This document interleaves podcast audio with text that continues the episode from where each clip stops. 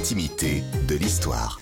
Aujourd'hui, Clémentine, vous nous racontez le destin d'un bienfaiteur italien, richissime financier, patriote convaincu et ardent républicain qui aimait la France par-dessus tout, Henri Cernouchi. Oui, un monsieur qui gagne à être connu, Henri Cernouchi, et qui naît en 1821, ah, l'année de la mort de Napoléon. Il naît à Milan dans une famille d'industriels très aisés. Donc, il fait de bonnes études, allez, sciences à Milan, droit à Pavie, brevet d'avocat en 1846. Quand on a 25 ans dans le nord de l'Italie, à cette époque-là, il y a une cause pour laquelle vibrer et s'engager, c'est l'indépendance du Piémont, puisque Milan est dans le Piémont.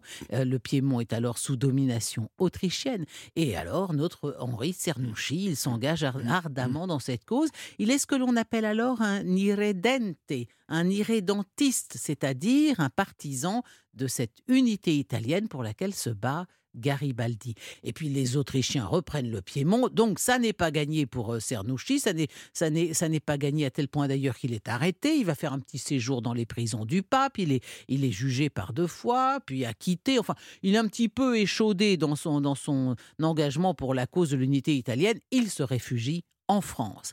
Et ces deux premières années à Paris sont très dures. Hein. Euh, il vit euh, modestement, il donne des leçons d'italien, il fait des travaux de copiste.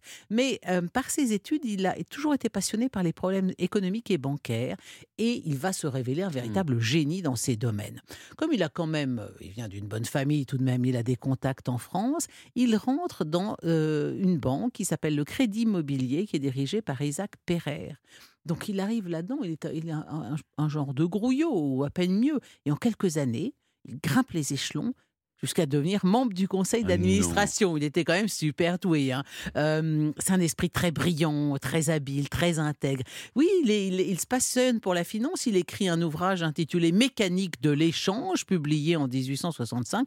Et ça lui ouvre les portes de la haute finance. On le sollicite comme intermédiaire parce qu'on sait que c'est quelqu'un de très fiable dans des transactions importantes à Londres, à Turin. Et puis, a un moment, il y a des banquiers euh, français qui veulent créer un établissement capable de rivaliser avec la Banque de France et eh ben, Cernouchi rédige le statut fondamental qui lui vaut de devenir, en 1869, l'un des trois premiers directeurs de ce nouvel établissement, la Banque de Paris.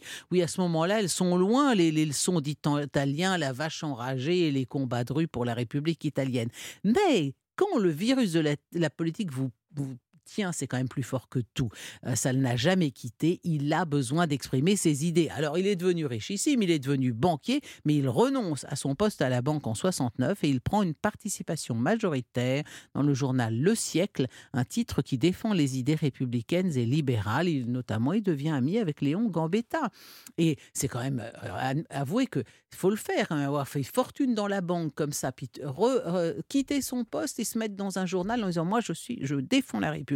Le 4 septembre 1870, Henri de Cernouchi assiste à la proclamation de la République à l'hôtel de ville de Paris.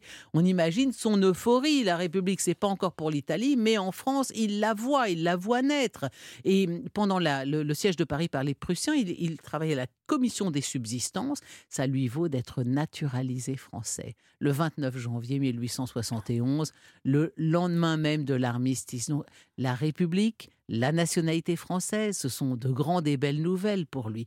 Mais de cette période, il ressort très endolori parce que euh, il y a eu donc le siège de Paris, il y a eu la Commune et hum, son ami Gustave Chaudet, qui était rédacteur en chef du siècle, donc le journal dans lequel il, avait des parts, et maire adjoint du 9e, a été exécuté par les communards. Et lui-même, alors qu'il est plutôt favorable aux communards, il voudrait que les deux camps s'entendent, il est arrêté par l'autre camp, par les Versaillais, et il est condamné à mort. Il a échappé in extremis au peloton d'exécution.